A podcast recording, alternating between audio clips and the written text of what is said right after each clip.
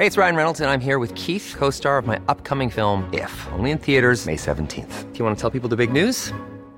All right, I'll do it. Sign up now and you'll get unlimited for $15 a month in six months of Paramount Plus Essential Plan on us. Mintmobile.com slash switch. Upfront payment of $45 equivalent to $15 per month. Unlimited over 40 gigabytes per month. Face lower speeds. Videos at 480p. Active Mint customers by 531.24 get six months of Paramount Plus Essential Plan. Auto renews after six months. Offer ends May 31st, 2024. Separate Paramount Plus registration required. Terms and conditions apply if rated PG. Ahora inicia A la Una con Salvador García Soto. A la una. Donde la información fluye, el análisis se explica y la radio te acompaña. A la una con Salvador García Soto. A la una. Comenzamos.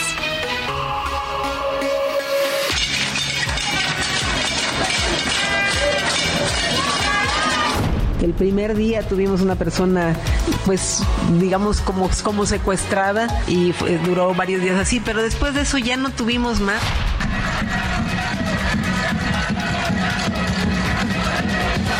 No se ha llegado a la meta, pero estamos en el camino. Con atención a nuestra gente, México puede encontrar la paz. Tienen razón de estar ofendidos.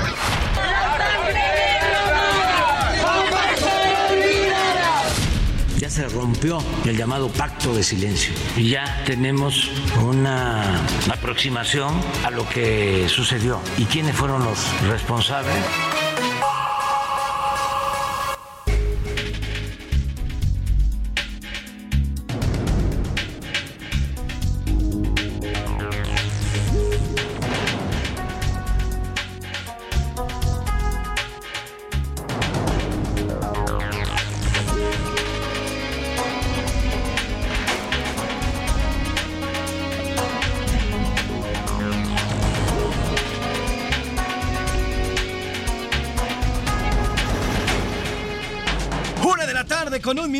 Una de la tarde con un minuto. Bienvenidas, bienvenidos a la una con Salvador García Soto en el Heraldo Radio. A nombre del titular de este espacio, el periodista Salvador García Soto y de todo este gran equipo, ellas y ellos, profesionales de la radio, de la información, de la producción, los saludo con muchísimo gusto y le agradezco el favor de su atención. Yo soy José Luis Sánchez Macías y le voy a informar en esta tarde de jueves, tarde lluviosa de jueves aquí en la capital de esta hermosa República Mexicana. Ya se están presentando las lluvias de esta tarde de este día, por lo menos en esta zona sur de la capital, en la zona del Valle, en la zona de eh, también en esta zona de Poder de Mocondesa, en la zona de la Roma, en la zona de Polanco, en esta zona también del sur por la zona de la Narvarte. Toda esta zona ya está, ya está cayendo la lluvia, así que bueno, pues a manejar con mucho cuidado. Afortunadamente estamos de vacaciones y la ciudad está más tranquila, pero de todas formas los percances que siempre son comunes en este tipo de climas, bueno, pues suceden. Así que si usted viene en su auto, si usted viene en transporte público, hay que estar con cuidado, manejen con cuidado a todos aquellos que manejan el transporte público,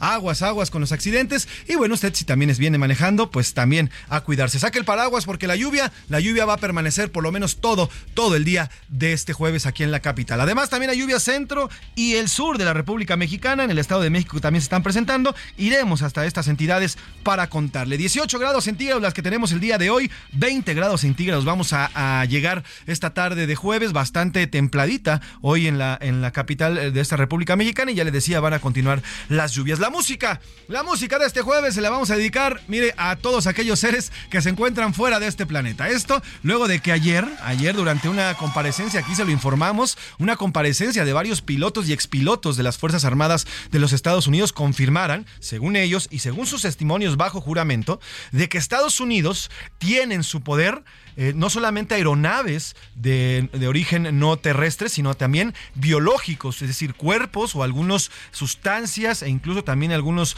digamos, partes corporales no humanas biológicas que también estarían en poder, exactamente, en poder de Estados Unidos. Así que hoy vamos a dedicar la música a los eh, marcianos, a los extraterrestres, a los objetos eh, de otros planetas. Y mire, qué bien decían ayer en Twitter, hoy es un gran día para ser Jaime Maussan. Y sí, Jaime Maussan desde hace 20 años lo advirtió y hoy lo sabemos. Así que la música va hoy Exactamente, así tal cual. La música del día de hoy va dedicada justamente a estos seres de otro planeta. Por lo pronto, ¿qué le parece si le cuento lo que le tendremos para este día y de lo que platicaremos largo y tendido? Y al tambo, un juez dictó prisión preventiva a Jesús N., presunto agresor de, la, de una maestra del kinder Frida Kahlo en Cuautitlán Izcalli por tentativa de homicidio. Ya fue, ya fue dictada esta prisión preventiva en contra de este tipo y bueno, pues veremos qué es lo que ocurrirá porque también hay varias investigaciones en su contra. Aquí se lo informábamos el día de ayer y también la semana pasada, porque fueron encontrados videos de algunos otros crímenes en su celular.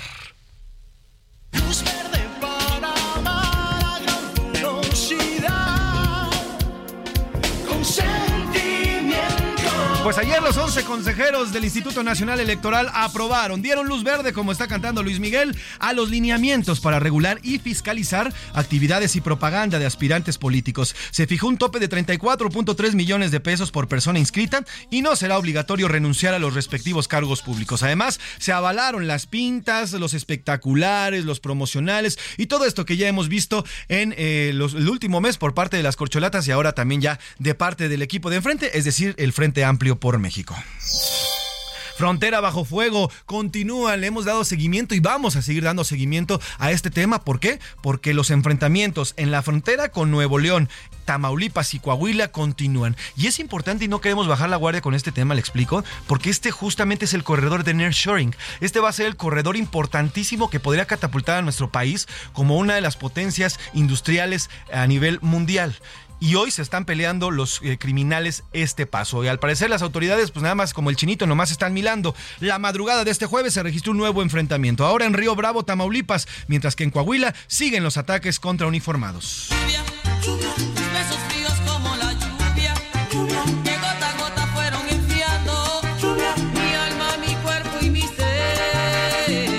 Del clima y las lluvias porque vienen con todo. Ayer en el Valle de Chalco continuaron las labores de limpieza tras las fuertes lluvias e inundaciones. Negocios, escuelas, casas, en fin, quedaron inmuebles inundados, quedaron bajo el agua luego de la tremenda tromba. Hoy se esperan más lluvias, se esperan más inundaciones en por lo menos el centro, ya le digo, y el sur del país. Así que estaremos pendientes del Servicio Meteorológico Nacional y le tendremos el detalle también de las, eh, pues todas las contrariedades que vaya provocando la lluvia.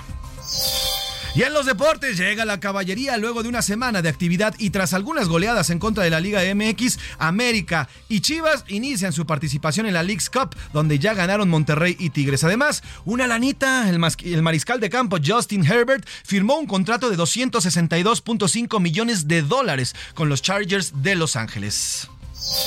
Tendremos además el entretenimiento e iremos a las principales calles de esta República Mexicana para informarle justamente ahí donde está usted qué es lo, qué es lo que está ocurriendo cerca, cerca de donde vive. Eh, estos son los temas para el día de hoy. Como ve, tenemos un programa bastante variadito, bastante movidito. ¿Y qué le parece si vamos a las preguntas del día? Porque como siempre le digo, este programa es nada, absolutamente nada, sin usted. En A la Una te escuchamos. Tú haces este programa. Esta es la opinión de hoy. Thank you.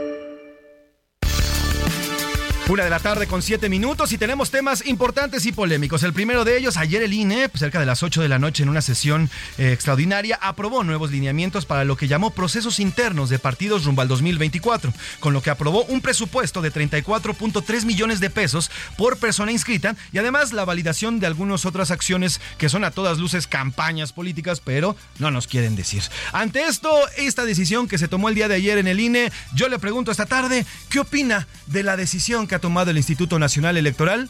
A, está bien, es un proceso importante, debe, debe regularse y debe estar bajo la ley. B, está mal, el INE está legitimando la violación de la ley porque ya en la ley de procedimientos eh, eh, electorales está estipulado que no pueden existir ningún tipo de actos de pre-campaña y menos de pre-pre-campaña. Todavía ni siquiera estamos en periodo electoral, todavía ni siquiera arrancamos el proceso electoral y ya estamos sumergidos e inmersos en una tremenda campaña de los dos lados. ¿eh? Claro, arrancada por el presidente y de la 4T, pero ahorita ya seguida, pues ni modo que se queden de brazos cruzados desde el Frente Amplio por México. Y sé, el INE, el INE ya está domesticado por la 4T. Esa es la tercera respuesta que le ponemos. La segunda pregunta, tras la retirada del GIEI de las investigaciones del caso Ayotzinapa, luego de la presentación el pasado martes de su sexto y último informe, familiares de los 43 normalistas solicitaron al gobierno federal que sigan las recomendaciones para hacer justicia.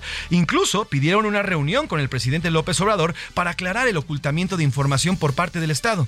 El presidente López Obrador hoy en la mañana negó que se, que se estuviera ocultando información a los padres de familia. Pero yo le pregunto esta tarde de jueves, ¿por qué el gobierno no quiere renovar los trabajos o por qué cree usted que el gobierno no quiere continuar con los trabajos con los expertos independientes del GIEI? A, porque el propio ejército y sabe el gobierno que el ejército tiene mano y, tiene responsabilidad en lo ocurrido en Ayotzinapa. B, porque ya se dio a conocer toda la información y ya se cumplió con la verdad. O C, todos los gobiernos, por lo menos el de Peña Nieto y este, fallaron en este caso. Y por último, la última pregunta. En el Congreso de los Estados Unidos, ayer se lo informé, revelaron que hay un programa secreto que captura, recupera y estudia los llamados fenómenos aéreos no identificados. Eh, ante esto, yo le pregunto, ¿usted cree ante estas nuevas eh, testimonios y todo lo que ha ocurrido, ¿usted todavía cree que estamos solos en este universo? Ah, sí pero nunca lo, hemos... Eh, ah, sí, estamos solos en este universo, todo lo que se está saliendo son invenciones, ¿no? No, no estamos solos en este universo, hay mucha vida fuera de este planeta, o sea, claramente es un distractor de los Estados Unidos para temas más importantes. Ahí están los eh, temas para este día es jueves, para estas preguntas que le hacemos el día de hoy. Escríbanos al 5518 41 51 99 5518 41 55 51 99 y también escríbanos a arrobas S García Soto y arroba soy Pepe Macías, ahí los leemos y ahí también platicamos y debatimos con muchísimo gusto en todo todas las redes sociales. Sin nada más que decir, ¿qué le parece si nos vamos directo a un resumen de, noticias para entrar de lleno a la información en este jueves 27 de julio? Porque estamos aquí en A la Una con Salvador García Soto.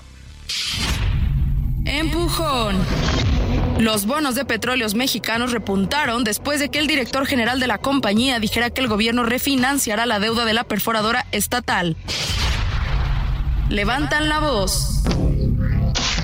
Unos 500 propietarios de funerarias y embalsamadores de la Ciudad de México bloquearon por cinco horas Avenida Ricardo Flores Magón e Insurgentes Norte, mientras protestaban frente a la sede de la Secretaría de Salud Capitalina contra la tardanza en trámites. Reclamaron que papeleo que era ágil ahora demoran horas o incluso días en perjuicio de los deudos. Repunte. El crecimiento interanual del PIB de Estados Unidos se sitúa en 2.4% en el segundo trimestre del año, según el Departamento de Comercio, a pesar de que los analistas esperaban una cadencia más lenta. Tragedia. Autoridades sinaloenses investigan el presunto accidente en una obra de construcción en el sector Barrancos, en Culiacán, en el que un trabajador de nombre Armando N., originario del estado de Jalisco, cayó desde una altura de 15 metros, lo que le causó la muerte de forma instantánea. Encuentro. El líder norcoreano Kim Jong-un se reunió con el ministro de Defensa ruso, Sergei Shoigu, de visita en Pyongyang para conmemorar los 70 años del armisticio de la Guerra de Corea, dijeron los medios estatales. Una de la tarde con 12 minutos, una de la tarde con 12 minutos y arrancamos con la información. Como se lo adelantamos y se lo informamos el día de ayer oportunamente en este espacio, el INE, cerca de las 8 de la noche, luego de una reunión, de una, eh, de una reunión que sostuvieran los 11 consejeros, dio luz verde por parte del Instituto Nacional para avalar la impartición de reglas y fiscalización de los aspirantes, tanto de Morena como de la oposición, tanto del Partido Oficialista y sus aliados, como de la oposición. Ayer, platicando con la consejera Dania Rabel, nos adelantó adelantó qué se fijaría y cuáles serían estos puntos que al final acabaron siendo aprobados todos. ¿eh? Todo lo que le adelantamos ayer ya por la noche fue corroborado. Eh, fijó topes de gastos que serán de 34 millones. Además habló también de las, eh, pancartas, de los espectaculares, de todo. Habló de todo ello y se habló y también se aprobó. Pero ¿qué le parece si vamos hasta allá, hasta el Instituto Nacional Electoral, con mi compañera y amiga querida Elia Castillo, reportera que sigue siempre y todos los días todos los temas electorales en este país y también en los estados de la República Mexicana. Elia, cuéntanos qué se definió el día de ayer en esta sesión del INE y cuáles son ya eh, los puntos específicos que fueron aprobados por el Consejo. Buenas tardes, Eli. Muy buenas tardes, José Luis. Te saludo con mucho gusto a ti al auditorio. Bueno, pues así es. Ayer, luego de, de un debate casi de tres horas se aprobó por unanimidad en lo general estos lineamientos para vigilar, regular y fiscalizar los procesos internos, como bien dices, tanto de Morena como del Frente Amplio por México, para elegir a su coordinador y responsable respectivamente con miras a la candidatura presidencial de 2024. Con ello, el INE da luz verde antes del periodo de precampañas para que realicen eh, pues propaganda incluso para que eh, haya espectaculares, así como eh, recorridos con la restricción de que no deberá tener fines electorales. Esos lineamientos, José Luis, que obedecen, cabe aclarar, a una sentencia del Tribunal Electoral del Poder Judicial de la Federación establecen un tope de 34 millones 370 mil 666 pesos a gastos por aspirante y también limita las aportaciones de estos, como es el caso de Adán Augusto López, quien financia su campaña con recursos propios, se puso un tope de 2 millones 148 mil 166 pesos, lo que él podrá aportar. Justamente el día de ayer Mario Delgado pues adelantó ya que únicamente le queda un millón de pesos en aportaciones personales para poder continuar pues eh, eh, financiando su campaña. Hasta te comento que pues la sesión que acabó minutos antes de la medianoche, bueno, pues se aprobaron estos lineamientos que ponen lupa, monitorean y fiscalizan espectaculares, carteleras, bardas, mantas, lonas, vinilonas, vallas, anuncios en transporte público, pantallas digitales, puentes, buzones, parabuses, muebles urbanos y propaganda utilitaria. Incluye diarios, revistas y otros medios impresos, salas de cine, internet y redes sociales, así como viáticos, logística y gastos en la jornada de consulta. Eh, en el caso del Frente Amplio por México y en el caso de Morena, pues también estas encuestas que también deberán ser fiscalizadas por el Instituto Nacional Electoral. Eh, los aspirantes, tanto los, los, aspirantes como los partidos deberán reportar todas las aportaciones en efectivo en especie, como son justamente estos espectaculares que tanta eh, pues tanto tanto tanta alarma han generado en las últimas semanas debido a que eh, pues señalan que no saben de dónde provienen justamente la contratación de estos espectaculares. Bueno, pues todo será tomado como gasto ordinario. La fiscalización de estos procesos iniciará desde la fecha de la convocatoria hasta la conclusión del proceso. Los partidos tendrán hasta el 2 de octubre para entregar los informes detallados de los gastos del proceso y de cada aspirante. Además, estos lineamientos de alguna manera, eh, José Luis, permiten a los funcionarios públicos asistir o realizar eventos en días hábiles sin hacer expresiones o a, favor ni en contra de algún aspirante, ya sea de la oposición, perdón, de Morena o de la oposición, ni hacer uso de recursos públicos. Con ello, pues se da luz verde a que el presidente de la Cámara de Diputados, Santiago Krill, y la senadora Xochil Gálvez puedan continuar en sus cargos de diputada y senadora respectivamente. Sin embargo, se hizo una modificación de último momento respecto a los comentarios que pueden emitir. En un principio se eh, había determinado que los funcionarios no podían hacer eh, pues comentarios respecto a estos procesos. Sin embargo, Morena señaló que era contradictorio toda vez que, bueno, Santiago Krill y Cecil Galvis son funcionarios, entonces era incongruente que entonces ellos sí pudieran emitir comentarios porque continúan siendo eh, funcionarios públicos. En ese contexto te comento que al inicio del fue un debate pues eh, ríspido, principalmente hubo una confrontación de alguna manera entre consejeros y los representantes de los partidos políticos. Algunos consejeros, como la, la, la consejera Claudia Zavala, pues consideraron que esta, eh, estos lineamientos, que es orden del Tribunal Electoral, bueno, pues están al margen de la ley. Escuchemos parte de lo que comentó al respecto la consejera.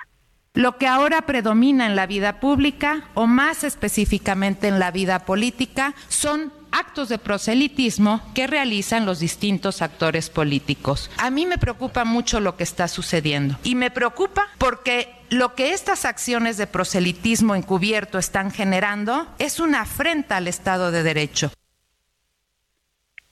José Luis, te comento que en caso de que se incumplan con esos lineamientos, se sancionará a los aspirantes, a los partidos de acuerdo a la Ley General de Instituciones y Procedimientos Electorales. Y solamente como dato, bueno, pues la LEGIPA justamente establece como sanción por actos anticipados de precampaña y campaña la imposibilidad para que puedan registrarse como candidatos a algún cargo de elección popular. Este es el reporte que te tengo. Y el cual te agradezco, Elia, bastante amplio. Y bueno, pues al final el INE, el INE aprobó pues esta esta especie de pre pre campaña y se está llevando a cabo. Ahora, Eli, te quiero preguntar, se habló al respecto porque ayer platicábamos con la con la consejera Dania Rabel, eh, se habló al respecto de, a ver, ya se ya se pusieron los lineamientos, a partir de ahora, pues todos los que quieran participar tienen que respetar estos lineamientos. Pero llevamos ya un mes, Eli, de estas campañas o lo como quieran llamarle a los de Morena. Eh, hay una retroactividad, va a haber un conteo, ¿qué va a pasar con este mes que ya pasó? Y bueno, pues todos los ciudadanos, todos los mexicanos hemos visto bardas, bueno, desde desde Tijuana hasta Cancún. Entonces, ¿qué va a pasar con esas, con todas esas, esas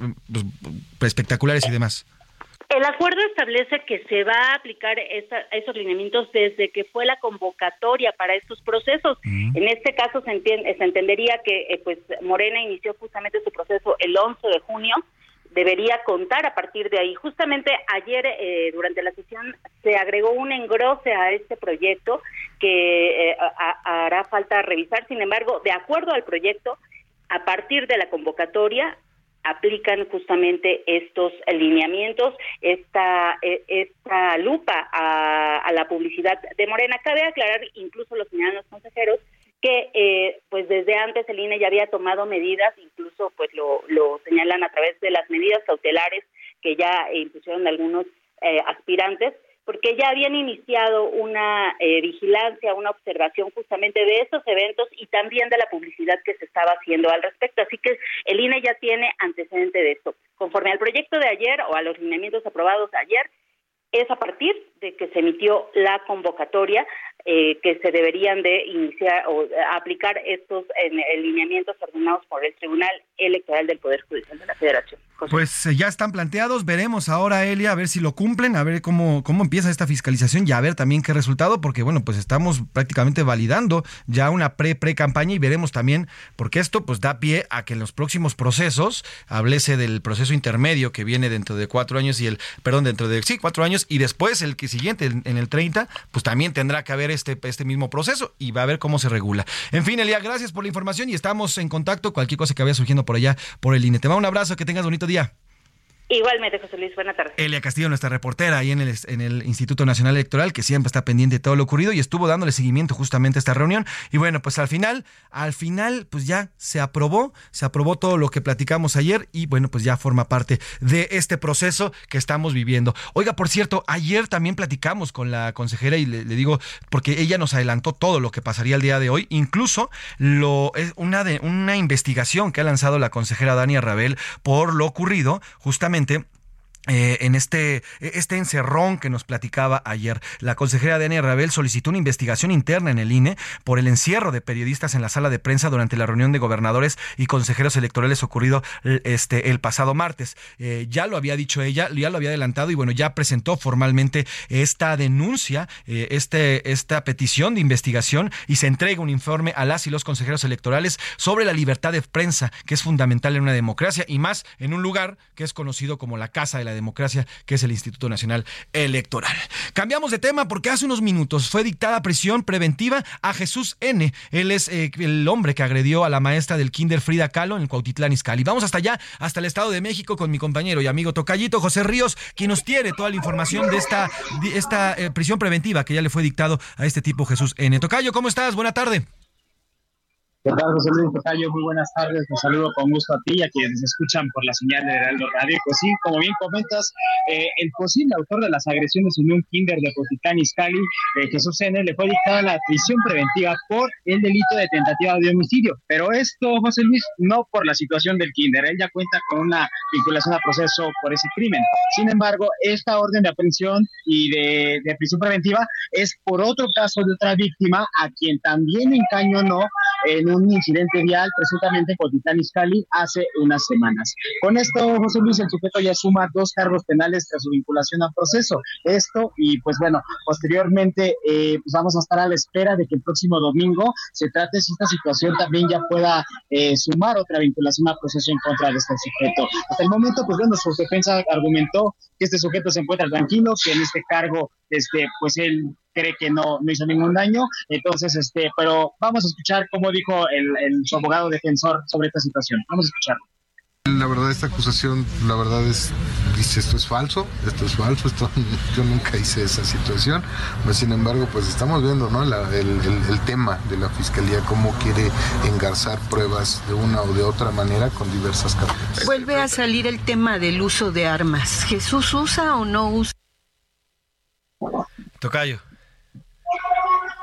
Ya escuchamos al abogado eh, Tocayo como, como bien comentabas, pues bueno, ya será hasta el próximo domingo cuando sabremos si por ese delito también sume otra vinculación a proceso por homicidio eh, a mano armada. Ese es el informe que te tengo, José Luis. Pues estaremos eh, al pendiente, José Ríos. Te pido que no, que no nos despeguemos de la comunicación por si llega a surgir más información sobre este caso y hacemos contacto de inmediato para darle seguimiento. Te mando un abrazo, Tocayo, que tengas buen jueves.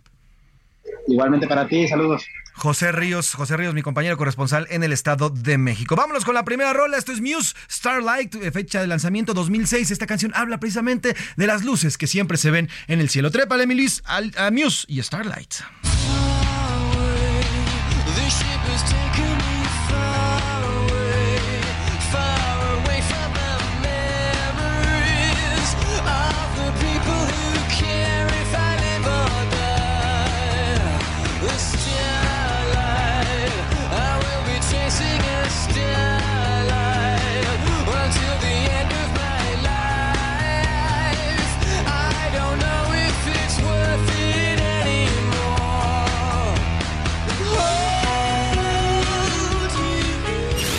No le cambies. Estás en A la Una con Salvador García Soto.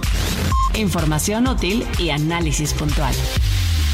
En un momento regresamos. Ya estamos de vuelta en A la Una con Salvador García Soto. Tu compañía diaria al mediodía. La rima de Valdés. ¿O de Valdés la rima? Los marcianos ya llegaron directito a la polaca. La noticia se destaca desde que aquí aterrizaron. Es que así lo revelaron. No Maussan, no Carlos Trejo, y yo me quedo perplejo y pienso que están muy feos. Ya parece cotorreo, de sorprenderme, no dejo. El ejército gabacho anda soltando la sopa, o se puso mala copa algún militar gabacho. Ya veremos qué tan gacho se nos pone el panorama. Esto parece un programa de los antiguos Sex Files, mientras yo, por si las flies, ni me bajo de mi cama. Y si aterrizan ahí, México lindo y querido, que digan que fui abducido y que me traigan aquí, porque lo último que oí es que en México hay marcianos y que estamos en sus manos hay marcianos morenistas y también los hay priistas y hasta del pan los fulanos. Se dice que Sandy Caves también es extraterrestre. Por ser así tan pedestre, yo no sé cómo la veis. Hasta me quedo de a. Por cierto, no vaya a ser que la maestra Elba Esther resulte ser de aquel bando. Ya me dejaron pensando, caramba, lo que hay que ver.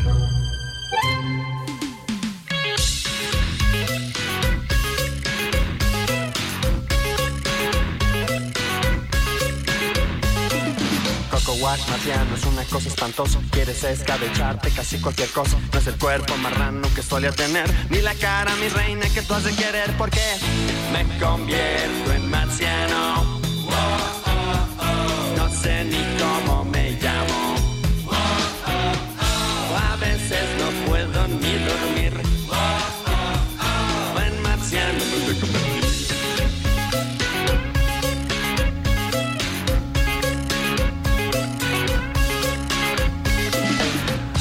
la tarde con 32 minutos, una de la tarde con 32 minutos. Continuamos aquí en A la Una. Yo soy José Luis Sánchez Macías y le estamos informando en esta tarde de jueves. Jueves 27 de julio, una tarde bastante lluviosa aquí en la capital, pero estamos escuchando a Molotov, a la gran banda Molotov con Marciano. Recuerde que hoy, hoy estamos eh, conmemorando y estamos recordando pues este gran descubrimiento o estas declaraciones más bien que hicieran varios oficiales, varios altos oficiales de las Fuerzas Armadas y de las eh, compañías aéreas de Estados Unidos que confesaron haber visto y saber que existe una agencia que detiene cuida e investiga no solamente objetos voladores no identificados, sino también biológicos de origen no humano. Entonces, a partir de ello, bueno, pues este jueves lo dedicamos precisamente a los eh, seres extraterrestres que hoy estamos más cerca que nunca al parecer de ellos. Esta canción fue lanzada en 2004 por parte de la banda Molotov, el álbum con todo respeto y formó parte ya de los últimos álbumes de esta banda, esta icónica banda del rock mexicano. Trépale mi Luis, esto es Molotov y esto es Marciano, precisamente recordando a los seres de otro planeta. A veces no puedo ni dormir. Me fui a convertir. Me fui a convertir. Me fui a convertir.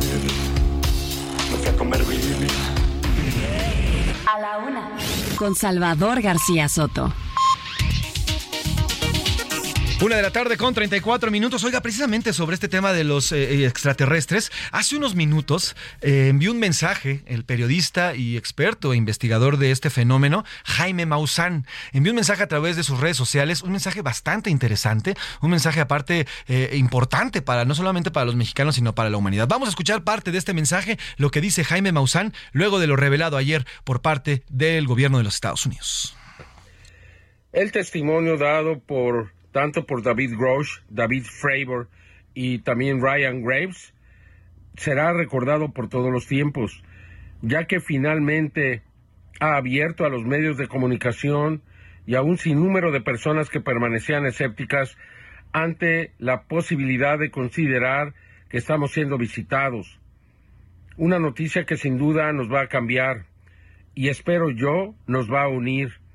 Nos vamos a dar cuenta que la humanidad es una sola y que este planeta es uno solo, que tenemos que hacer algo para evitar el calentamiento global y lo tenemos que hacer juntos. Por eso es tan importante este fenómeno.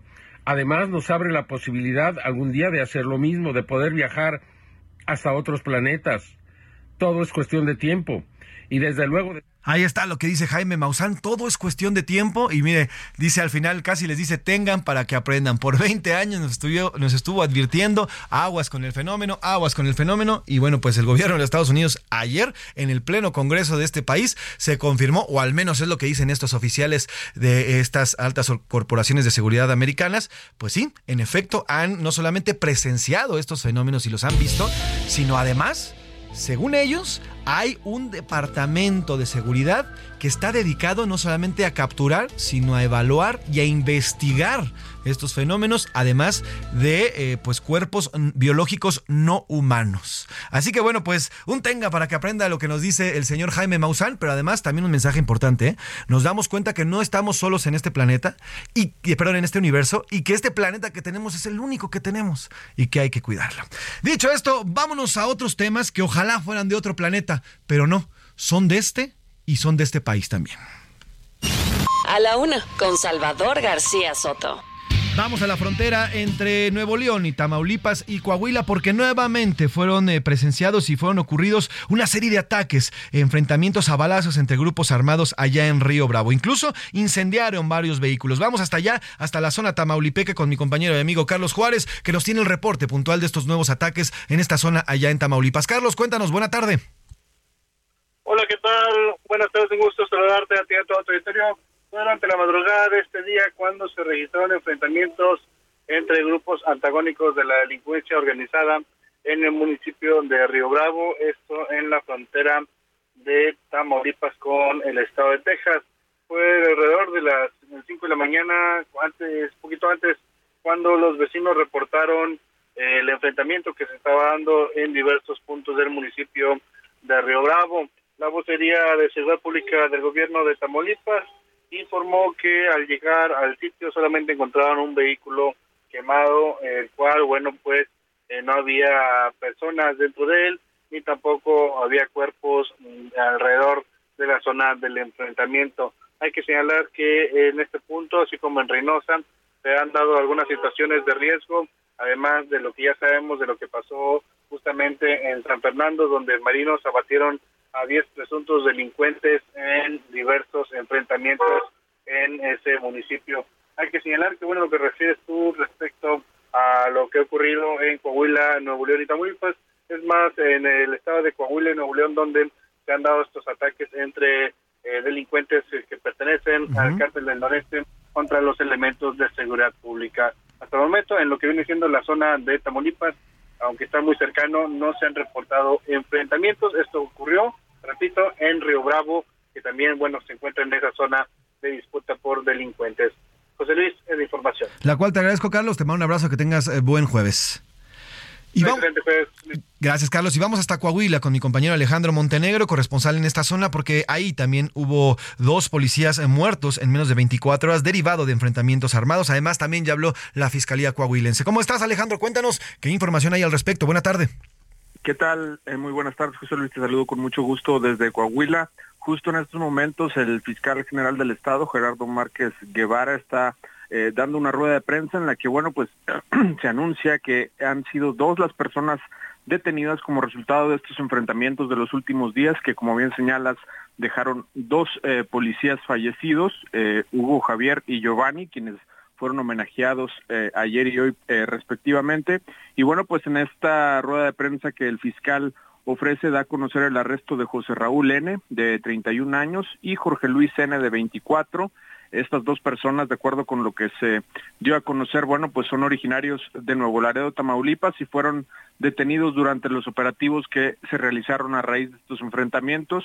Además de ello, también se aseguraron dos camionetas, una de color azul y una de color blanca, en la que, bueno, circulaban eh, los, estos civiles armados que terminaron atacando a corporaciones de seguridad de Coahuila en estos últimos dos días. Y bueno, pues lo que se ha dicho eh, también por parte de otras autoridades como el gobernador del estado es que se trata de civiles armados que pertenecen a grupos de la delincuencia organizada que buscan ingresar a Coahuila para operar aquí. Y bueno, pues lo que señalan es que se siguen haciendo estos operativos en los últimos siete días. Al menos ha habido hasta siete enfrentamientos en la región norte del estado, en los límites con eh, los estados de eh, Nuevo León y Tamaulipas y bueno, pues las autoridades se mantienen en operativos permanentes para evitar que ingresen al Estado estas, estos grupos delincuenciales, José Luis. Eh, Alejandro, ¿qué, qué, eh, digamos, qué operativos o qué reforzamientos han ordenado desde el gobierno de Coahuila para justamente reforzar esta zona? Estamos viendo un encrudecimiento en la violencia, Alejandro, justamente en la zona limítrofe entre Tamaulipas, Nuevo León y Coahuila. De parte del Estado coahuilense, ¿ha habido algún operativo para reforzar esta zona o continúa la misma vigilancia de siempre?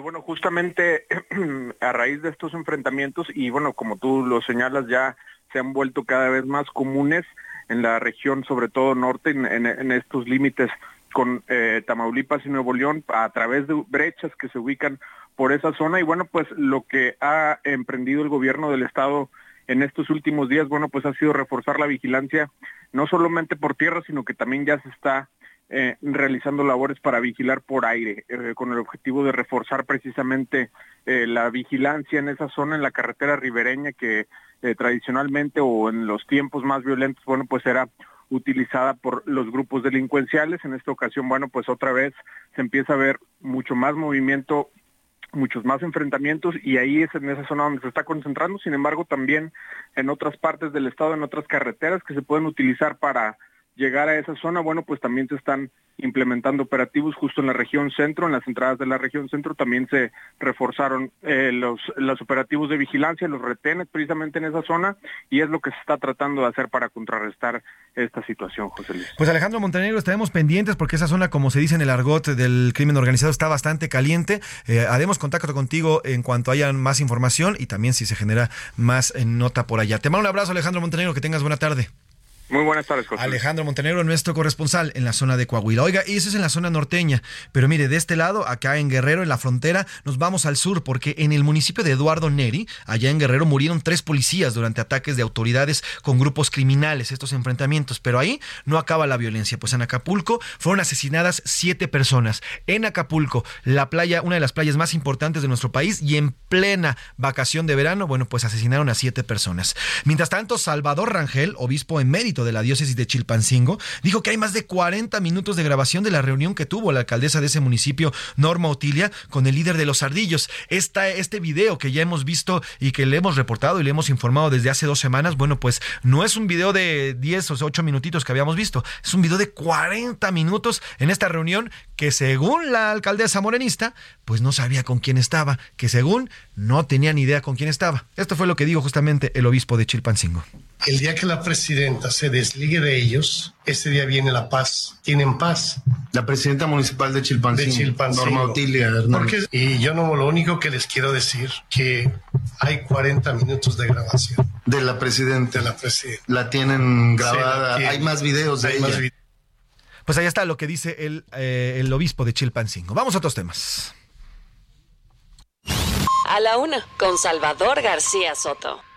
Una de la tarde con 42 minutos, una de la tarde con 42 minutos. Oiga, arrancamos este espacio con lo que le adelantamos el día de ayer, esto que el INE aprobó en una sesión ayer por la tarde, no, por la noche, prácticamente a las 8 de la noche, que duró pues hasta la medianoche. Y bueno, fueron aprobados los lineamientos con los cuales desde el partido oficialista y sus aliados, como también desde parte del Frente Amplio por México, deben de conducirse estos lineamientos con los cuales deben de conducirse en esto, en este proceso que no acabamos de entender, que a todas luces es o una pre-pre-campaña, pero que desde los políticos nos las quieren vender como un proceso interno. Algo que, bueno, pues ya el INE ha avalado y además ha dado lineamientos en específicos. Ya se los dejamos en claro, pero para analizar precisamente este tema, para analizar cuáles son eh, pues, las repercusiones que pueden tener estas decisiones, saludo en la línea y le agradezco que nos tome la llamada a Paulina Cregueras. Ella es subdirectora de riesgo político de Integralia Consultores. Paulina, ¿cómo está? Buena tarde.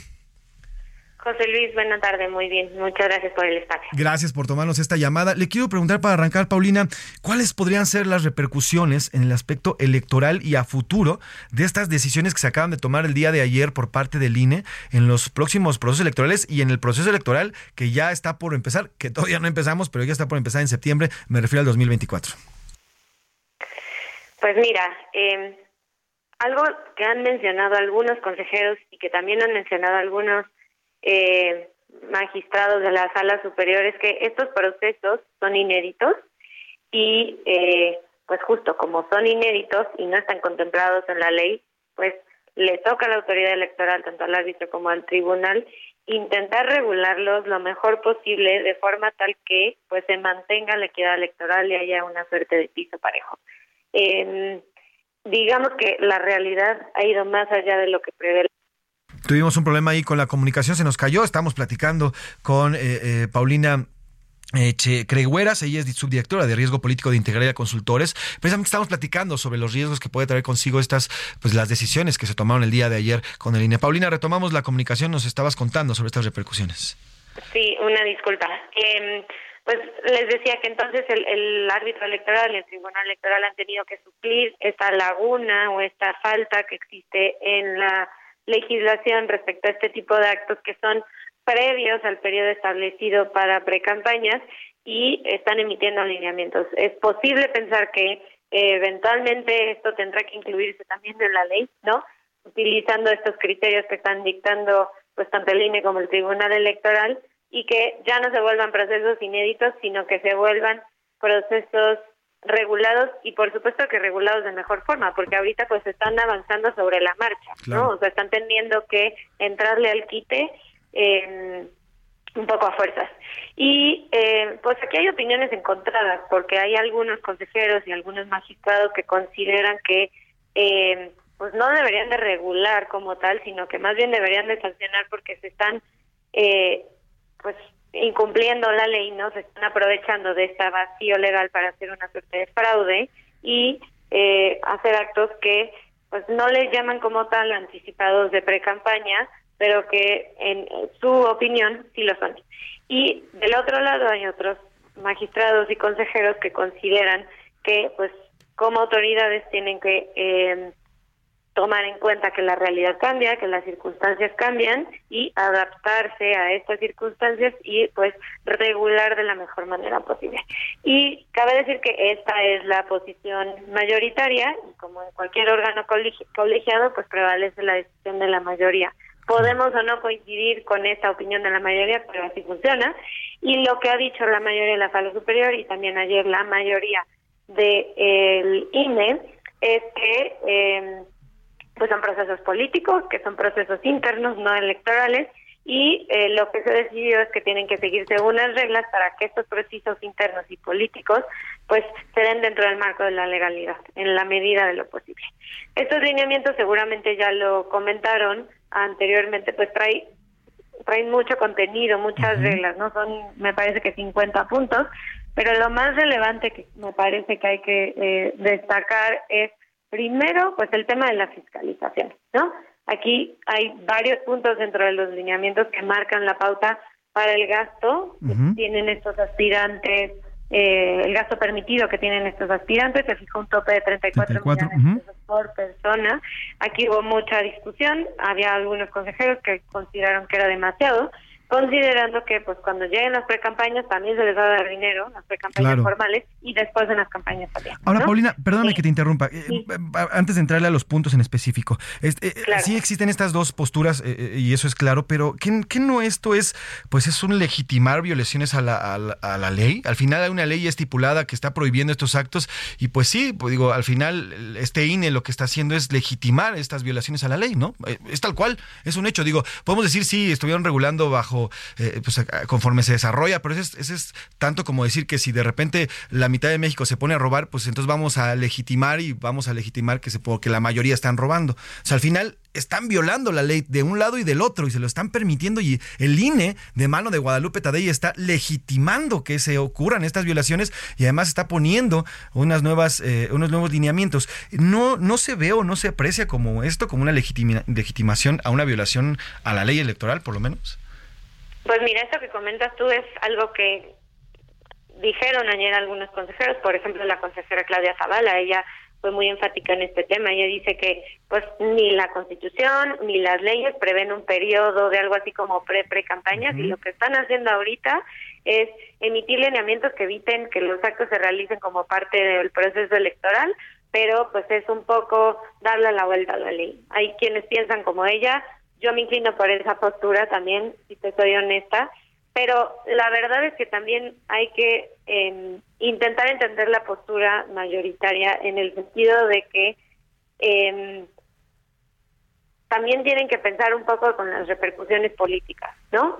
Em, como árbitros tienen que estar conscientes de cuáles serían el impacto de las decisiones que tomen y quizá políticamente están considerando que en este momento particular sería mucho más perjudicial, o sea, tendría peores consecuencias limitar totalmente este tipo de actos y eh, generar un roce mayor y eh, pues, sí, un roce mayor con, con, con las fuerzas políticas que hay que decirlo aquí ya no son solo las que gobiernan en, en, en el Ejecutivo Federal, sino que ya son todas, porque pues desde la oposición también están incurriendo en estos actos. Sí, claro, la oposición no se puede quedar callada. Al final, si Morena ya le lleva un, por lo menos más de un mes de campañas, pues ni modo que la oposición se quede callada, porque al final, pues el que el que avanza más rápido es el que gana, y aquí ya le llevan un amplio trecho a, la oposición. Así es, así es. Entonces, mi lectura, eh, podré coincidir jurídicamente o no, pero mi lectura es que es una decisión mayoritaria con tintes pues políticos están intentando encontrar un punto medio de no confrontación con todas las fuerzas políticas, al mismo tiempo que eh, buscan asegurar que estos procesos eh, pues se den con la mayor mayor legalidad posible. ¿no? por eso están alineamiento. Justamente es un tema político. Entonces, a ver, es que yo no... A ver, imagínate que en el 2018 hubiera ocurrido esto, que desde, la, desde, el, desde el partido, el PRI, estando Peña Nieto en el gobierno, hubieran lanzado una precampaña. O sea, ¿te imaginas qué relajo sería un Andrés Manuel López Obrador, entonces candidato, bueno, pues yo lo veo enojado y haciendo un tremendo relajo. O sea, esto, esto, si pasara del otro lado, desde la oposición y desde Andrés Manuel y ahí hasta abajo todos sus seguidores estarían buenos colgados de la lámpara con este tema. Aquí yo no sé y quiero preguntártelo, no más bien crees que el INE lejos de evitar un conflicto político, como bien nos lo dices, pues más bien le está dando la razón a Morena, pues porque la consejera presidenta y algunos consejeros pues son allegados a la 4T, no más bien va por ahí por darle pues la razón al presidente.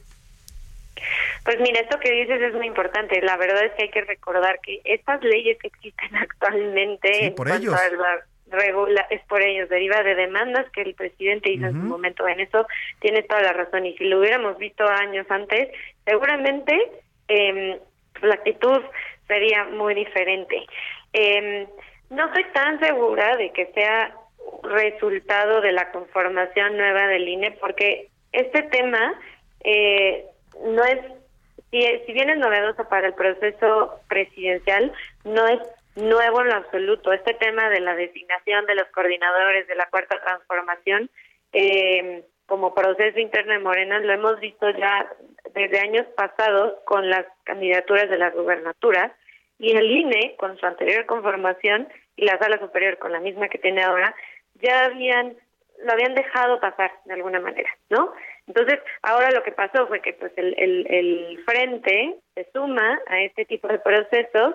Eh, claro que al ser un proceso presidencial toma mayor relevancia, pues tienen que actuar y han decidido actuar pues de una manera moderada.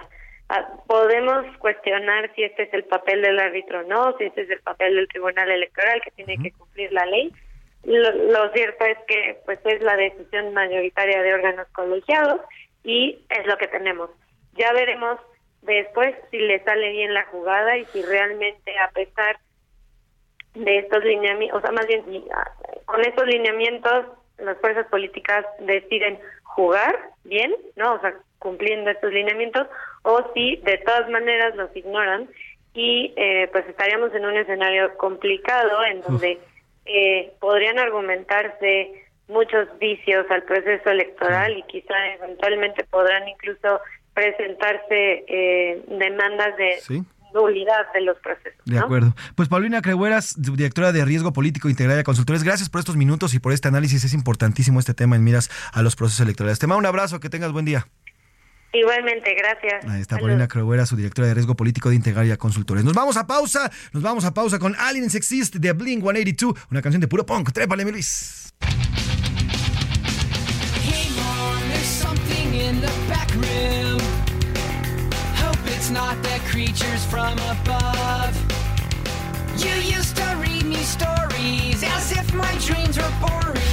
En un momento regresamos. Ya inicia la segunda hora de A la Una con Salvador García Soto. A la Una, donde la información fluye, el análisis se explica y la radio te acompaña. A la Una con Salvador García Soto. A la Una. Comenzamos.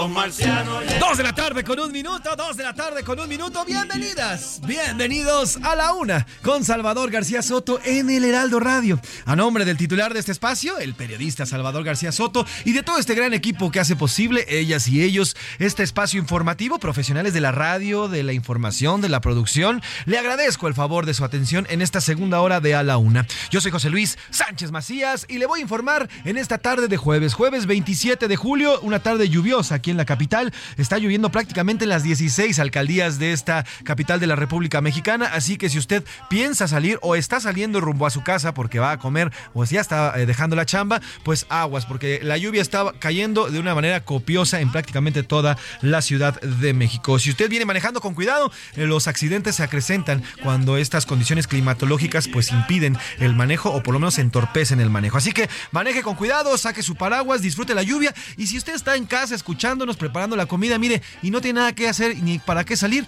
no salga. Disfrute la lluvia, disfrute el programa, infórmese aquí con nosotros, escuche buena música y aparte manténgase informado y no salga porque la lluvia está bastante, bastante tupida. Ya platicamos la primera hora de bastantes, de bastantes temas, charlamos sobre la violencia que continúa en la frontera de nuestro país, en la zona limítrofe entre Coahuila, Nuevo León y Tamaulipas. También platicamos de lo aprobado ayer por el INE a en la reunión que tuvieron ayer por la noche y que aquí se lo adelantamos con la, ah, em, con la consejera Dania Rabel. También platicamos de esto, ya lo analizamos profundamente. También hablamos de lo que ha ocurrido en torno a los estos ovnis. Oiga, Jaime Maussan envió un mensaje muy interesante, ya se lo reprodujimos. Este mensaje en el que nos dice, se los dije, no estamos solos, pero sobre todo hay que cuidar el planeta que tenemos. Y eso también podría llevarnos en algunos años, bastantes yo creo, que podamos visitar algunos planetas. Pero para esta segunda hora tenemos más información todavía. Vamos a platicar de las lluvias. Están eh, habiendo inundaciones fuertes en varios estados de la República Mexicana. Y además, bueno, pues las playas, las playas de Veracruz y otros, otras playas continúan con el reporte de Chapopote. Hablaremos también de la desaparición de Fernanda Sánchez, esta joven mexicana de 24 años que, bueno, pues eh, continúa desaparecida desde el 22 de julio allá en Berlín. Ella estaba estudiando una maestría allá justamente en eh, Berlín, Alemania. Y bueno, pues hoy continúa desaparecida. La música que estábamos escuchando hace ratito, hace ratito era nada más y nada menos Los Marcianos de Tito Rodríguez y su orquesta, una canción de 1955, un gran mambo que obviamente hace alusión a los a los eh, marcianos y a los extraterrestres. Eh, sin nada más que decir, oiga, las lluvias, las lluvias están pegando bastante fuerte en prácticamente todo el país. En el Valle de Chalco, aquí en el Estado de México, continúan las labores de limpieza por parte de elementos del ejército mexicano, ya que cientos de casas quedaron bajo aguas negras por segundo día consecutivo. Vamos eh, con Mario Miranda, mi compañero reportero, que ha dado seguimiento a estas lluvias, que nos platica de lo que va ocurriendo y lo que está ocurriendo en estas zonas de limpieza y a ver si no está lloviendo otra vez por allá, Mario. Buena tarde.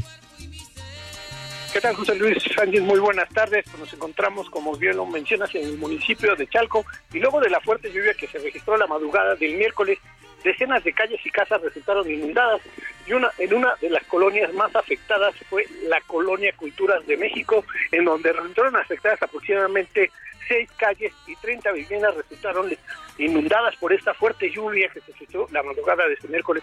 La familia Pulido Rocha fue una de tantas familias afectadas, ya que el agua se filtró en su vivienda y alcanzó aproximadamente 50 centímetros de altura, dañando gran parte de su patrimonio, como sus muebles, su refrigerador, estufa, pues aparatos electrónicos que quedaron totalmente inservibles.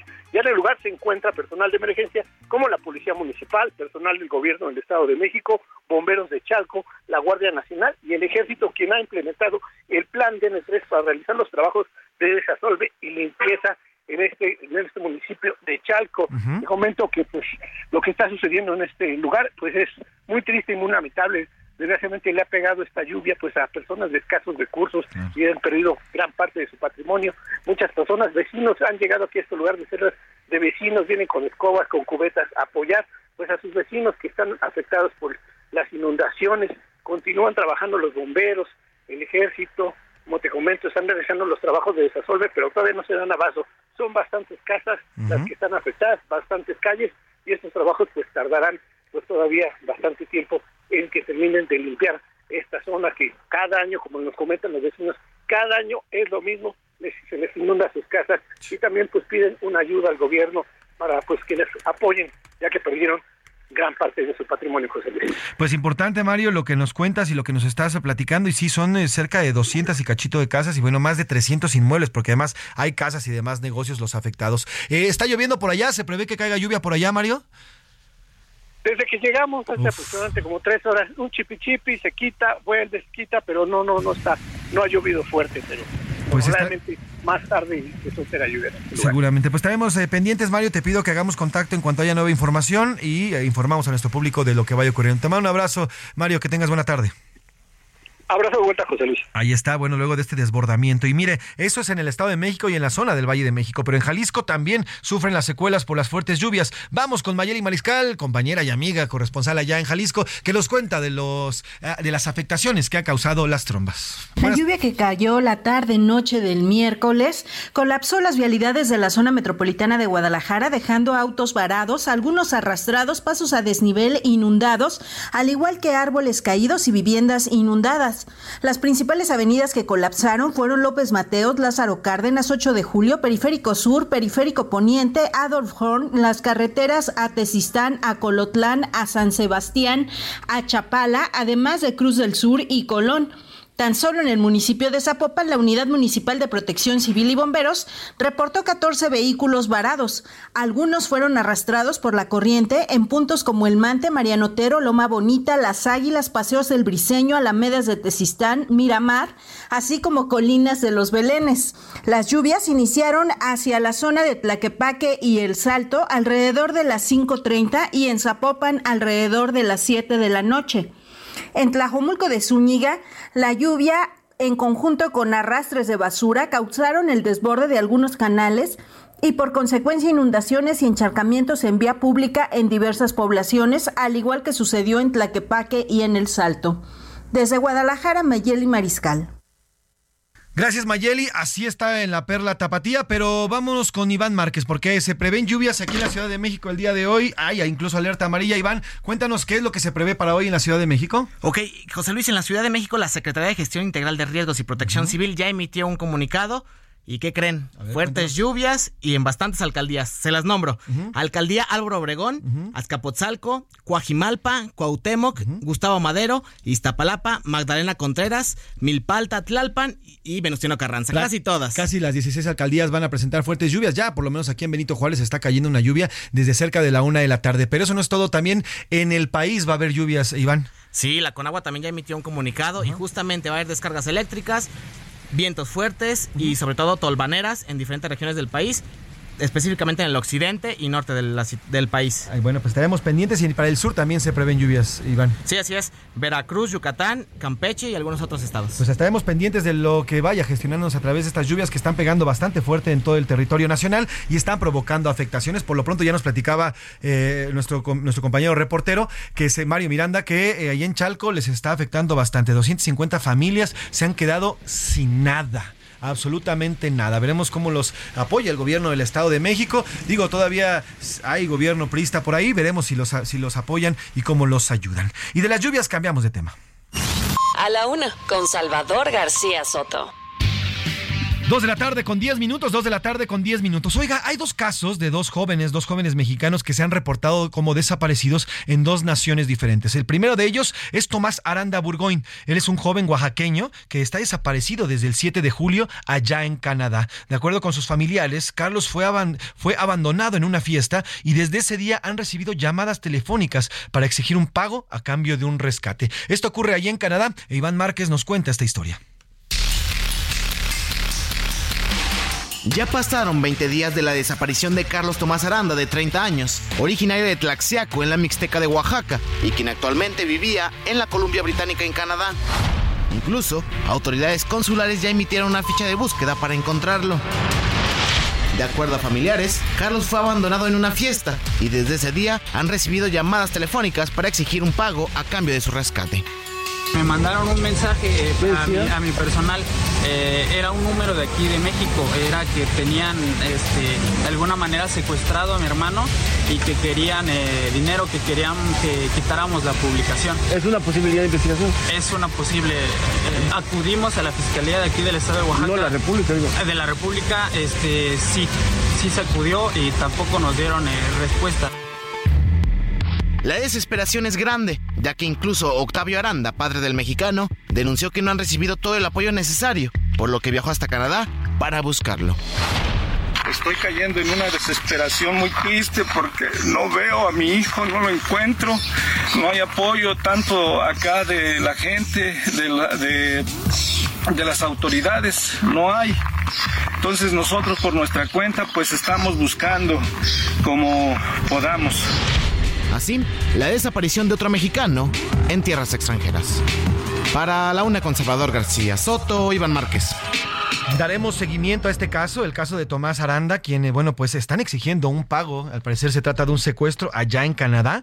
Y bueno, pues también veremos qué es lo que dice y, qué, y cómo está apoyando la Secretaría de Relaciones Exteriores a esta familia mexicana. Y hay otro caso, que es el que recientemente ha causado bastante polémica y furor. Está circulando en todos los medios de comunicación. Ayer se lo adelantamos, hoy ya lo ve y ya aparecen en los medios. Se trata del caso de María Fernanda Sánchez, de 24 años, que vivía en Berlín, en Alemania. Era originaria de que ella es originaria de Querétaro, salió de su departamento el sábado pasado allá en Berlín. Ella estudiaba una maestría, estudia una maestría allá en la capital eh, de, este país, en, allá en Berlín. Y bueno, pues em, eh, ha sido o ha sido notificada como desaparecida. Milka Ramírez nos tiene la historia. María Fernanda Sánchez Castañeda tiene 24 años y estudia la maestría en Berlín, Alemania. La joven es queretana, graduada de comunicación por el Tecnológico de Monterrey y hoy está desaparecida. El último contacto con la joven fue el sábado por la noche. Pues mi tío dijo que a las 11 de la noche de Alemania. El domingo por la mañana los padres de Fernanda intentaron contactarla y es que cada semana platicaban con ella. Sin embargo, no contestó el celular. La familia de Fernanda se enteró de la noticia por autoridades policiales de aquel país. Y el embajador de México en Alemania, Francisco Quiroga, publicó un tuit donde dijo que ya se había reunido con los padres de la joven. Javier Sánchez, padre de Fernanda, explicó que hay coordinación entre la embajada y la policía local. Como parte de las acciones de búsqueda, se incluirán a perros que intentarán rastrear a la joven. Misión nos dijo que él confiaba en las autoridades y nosotros también confiamos igual que él en las autoridades. Las autoridades alemanas mantienen varias líneas de investigación. Milka Ramírez,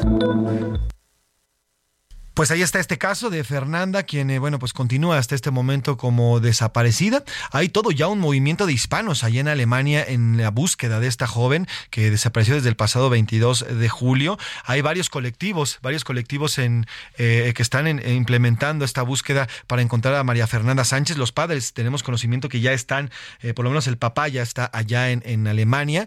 Y bueno, pues las autoridades de Relaciones Exteriores han mandado algunos comunicados en los que dejan en claro que continúan con eh, reuniones constantes con la familia, le están brindando apoyo no solamente de términos consulares y en términos para ayudarles a la búsqueda, sino también en términos psicológicos a ellos y a la familia en búsqueda también de María Fernanda. En Fernanda eh, ya hay carteles, ya hay todo, ya hay toda una campaña mediática allá en Berlín para intentar localizarla a María Fernanda y bueno, pues estamos tratando de localizar al embajador justamente de México allá en, en Alemania para platicar sobre cómo se ha ido llevando llevando este, estas investigaciones. En unos minutos trataremos de contactar también al embajador eh, Francisco Quiroga, quien está allá en Alemania y que ya se ha puesto en comunicación con, eh, con los familiares. Cambiamos de tema.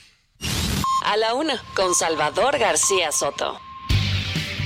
Dos de la tarde con 15 minutos, dos de la tarde con 15 minutos. Oiga, sobre el tema de Ayotzinapa, ayer padres de los 43 de normalistas de Isidro Burgos marcharon por las principales eh, avenidas de la capital del país para exigir una vez más justicia, verdad y cárcel para los responsables. Esto luego de que el martes el grupo interdisciplinario eh, pues diera su último reporte, ya su el sexto y último reporte sobre estos hechos que en septiembre cumplirán nuevos, nueve años. Insistieron al presidente López Obrador para que se reúna con ellos y cumpla con las determinaciones para que se castigue a los implicados. Los padres de familia insisten en que hay militares que estarían vinculados con la desaparición e incluso hasta con la muerte de los jóvenes y bueno, pues mientras tanto desde el gobierno pues no no aceptan o al menos no dan pie a esta a esta teoría. Los eh, los padres de los normalistas así insistieron, insistieron al presidente para que se reúna con ellos. Aparte de la justicia, tenemos que tener la verdad y la verdad la podríamos tener en ese informe. Entonces, decirles que el presidente que, que nos surge una reunión con él, que nos surge decirle que, no se vale jugar con, con 43 padres, jugar con, con los compañeros que nos, que nos apoyan, que México entero tiene el derecho de saber qué pasó. No se está cumpliendo la palabra del presidente Andrés Manuel López Obrador y de verdad esos ocho años y diez meses de caminar, pues claro que no han sido fácil. Ahí está lo que dicen los padres, los padres de los 43 eh, normalistas de Ayotzinapa. Mientras tanto, el presidente López Obrador no compartió los dichos por los padres y respaldó a las autoridades, principalmente de la Marina y de la Sedena.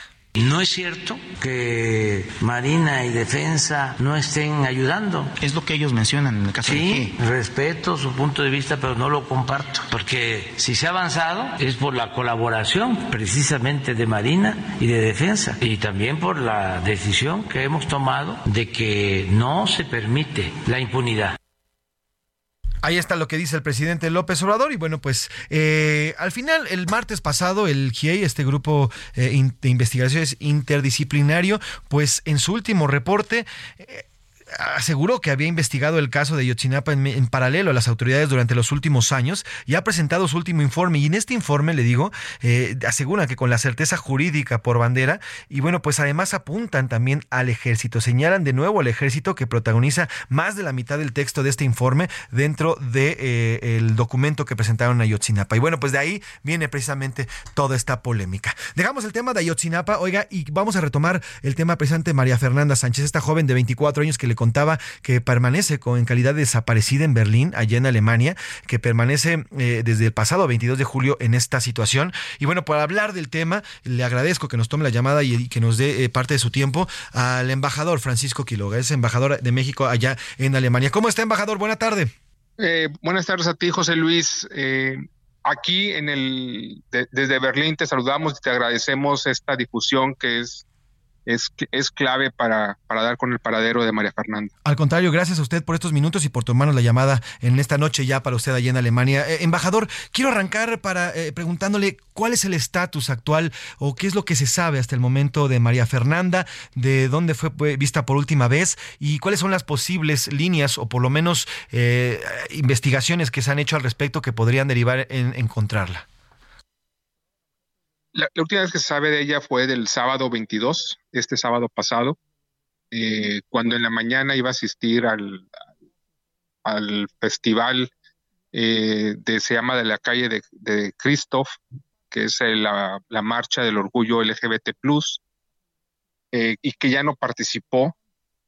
El, el domingo fue cuando ella normalmente hablaba con sus papás, y no lo hizo y ahí fue donde se, se, dio la alarma los papás de que no pudieron hablar con ella, preguntaron con la escuela, preguntaron ahí los departamentos eh, donde vive y, y, les informaron que pues que no estaba, eh, no había ninguna huella de, de, violencia, pero ahí estaba su, su teléfono y, había una, una puerta abierta a la, al, al al jardín, lo cual pues, llamaba, llamaba la atención.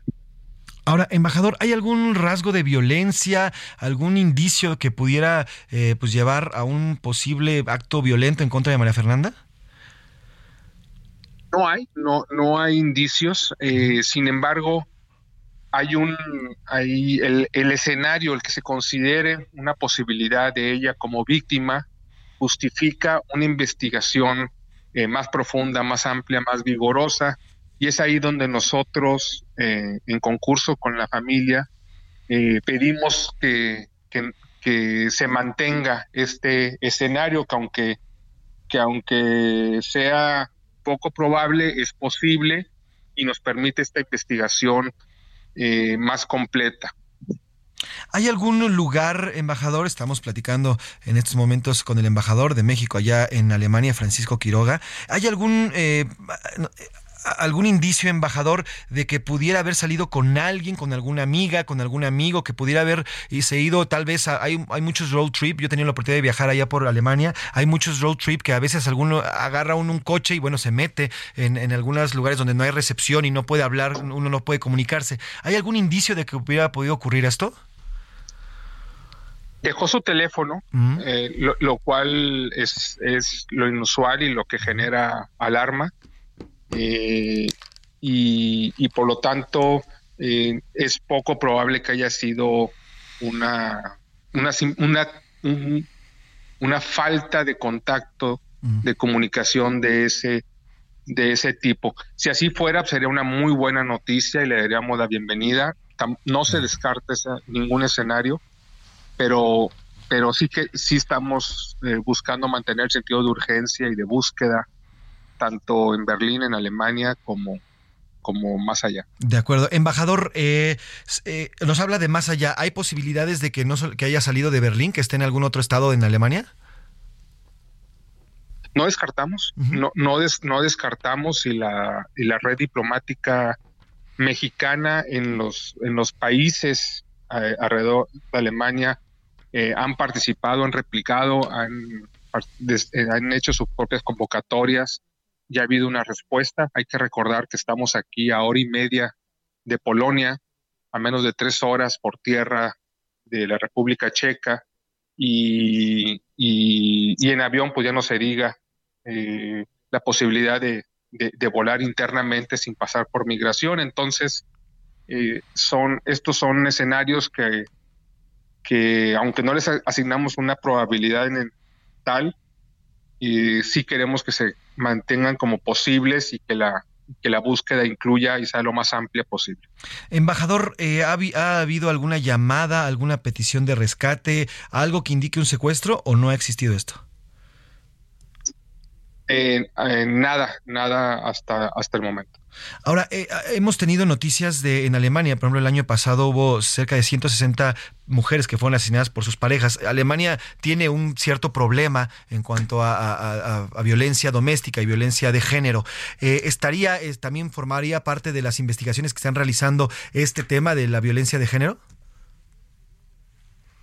Eh, buscamos mantener todos los, los, los escenarios como posibles. Eh, efectivamente, ha habido un repunte en la violencia doméstica en Alemania, así como hubo en el resto del mundo. Hemos fortalecido en la embajada nuestra, nuestra atención por concepto de, violencia doméstica y así como custodia de infantes. Eh, también en los temas de salud mental, en los temas de inserción laboral y emprendedurismo, para no hay, no hay mayor empoderamiento de una mujer que, que tener su, su propio ingreso. Y tenemos psicólogas especializadas que, dan sesiones tanto personales como grupales. Y estamos muy cerca de este, de este tema y por lo mismo te puedo decir que las especialistas eh, eh, ven, aunque lo ven todo como posible, eh, no lo ven como algo de alta probabilidad. Los padres o el padre ya se encuentra ya en Alemania, ¿correcto? Los dos, ah. tanto su papá Javier como su mamá Carolina. Hemos estado cerca de ellos en comunicación y de hecho ellos son los que nos marcan la pauta y esta entrevista, por ejemplo, pues, tiene el resultado de ese de ese mandato, esa solicitud que nos hicieron de compartir la información, salir a redes sociales, salir a a medios tan, tan influyentes como el tuyo. Perfecto. Para maximizar la difusión, que es lo crítico en este momento. Pues, embajador Francisco Quiroga, gracias por estos minutos y estaremos en contacto si nos lo permite. Muchísimas gracias a ti, José Luis. Estoy a tus. Vamos a una pausa y regresamos. Heraldo Radio, la H se lee, se comparte, se ve y ahora también se escucha.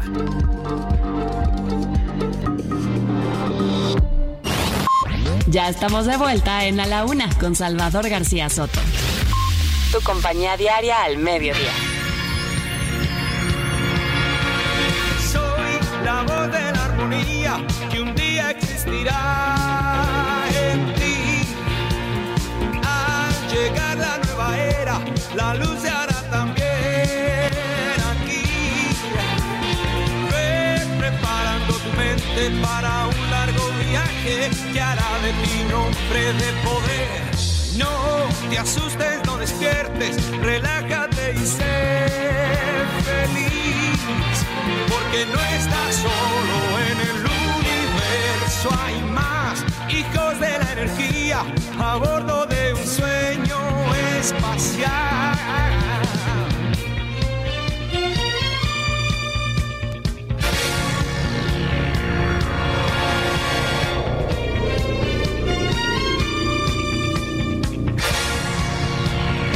De la tarde con 31 minutos, 2 de la tarde con 31 minutos. Estamos escuchando la inconfundible voz del gran Miguel Ríos Campaña, este cantante de rock and roll eh, español. 79 años tiene en estos momentos, pero esta canción la publicó en 1980. Se llama El sueño espacial y precisamente habla sobre lo que hoy nos atañe. No estamos solos en el espacio, no estamos solos en el universo, nos dice Miguel Ríos. Mire, ya nos lo decía desde hace casi un poquito más de 40 años. No estamos solos, no estamos solos en este universo. Y hoy, 40 años, poquito más de 40 años después, pues se confirma que este universo es ocupado no solamente por los seres humanos, sino por otros seres, otros seres que aún no conocemos, pero ellos al parecer ya nos conocen re bien. Miguel Ríos, El sueño espacial, canción de 1980 del álbum Rock and Roll Boomerang. Trépale mi Luis, y estamos escuchando música justamente para recordar lo que ha ocurrido allá en Estados Unidos y esta comprobación o estos testimonios que aseguran haber visto y tener en su poder aeronaves espaciales y también biológicos de origen no humano. Trépale, Luis, Miguel Ríos. Soy la voz de la armonía que un día existirá en ti. Al llegar la nueva era, la luz se hará también aquí. Ve preparando tu mente para un largo viaje que hará de ti un hombre de poder. No te asustes, no despiertes, relájate y sé feliz. Porque no estás solo en el A la una. Con Salvador García Soto. El ojo público. En A la Una tenemos la visión de los temas que te interesan en voz de personajes de la academia, la política y la sociedad. Hoy escuchamos a Emilio Rabaza en La Cuerda del Ciudadano. El ojo público.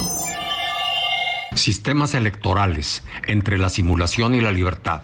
En el mundo hay dos modalidades de sistemas electorales, el de control centralizado con elecciones simuladas y el libre con elecciones auténticas. En el primero todo lo decide el líder, en el segundo, el pueblo. El primero es propio de regímenes autocráticos de corte dictatorial. Rusia, China, Cuba, Venezuela y Nicaragua son ejemplos de ese modelo electoral. En octubre del año pasado se celebró en Beijing el vigésimo Congreso del Partido Comunista Chino, en el que Xi Jinping aseguró su tercer mandato por unanimidad, sin oposición alguna, como líder supremo y absoluto de China. Toda la coreografía fue minuciosamente planeada y orquestada por Xi, desde la preparación del Congreso, la configuración del monumental presidium, la recomposición del nuevo Politburó sin mujeres, la política nacional e internacional, las enmiendas a la Constitución aprobadas por unanimidad, hasta la visible expulsión de Hu Tao, su antecesor, en plena sesión de clausura. Absolutamente todo se ajustó al guion predeterminado por Xi. En ese modelo las elecciones no existen. Se trata de un plebiscito impuesto dirigido a la ratificación del líder para justificar, mediante un simulacro electoral, su permanencia en el poder. En el modelo de elección libre, las reglas electorales son claras, equitativas, para garantizar un piso parejo a los contendientes y a la ciudadanía la indubitable contabilidad de su voto en las urnas. Así llega el poder quien decide el pueblo y no el líder. En México transitamos a fines del siglo pasado del modelo centralizado bajo el control del presidente en turno al modelo libre durante 24 años y cuatro procesos electorales. Así el pueblo mexicano decidió alternar al PRI con el PAN, luego de regreso al PRI y en el 2018 Morena. Los votos contaron y se contaron. La sociedad aprendió a premiar y castigar el desempeño político con su voto. Ahora el populismo del presidente Andrés Manuel López Obrador se empeña en regresar al modelo de control centralizado del siglo pasado para la elección del 2024.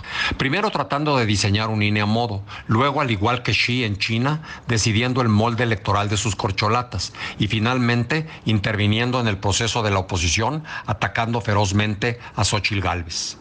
Problema que no alcanza a percibir y menos entender Andrés Manuel López Obrador es que México cambió dramáticamente desde la época del sistema centralizado del siglo pasado.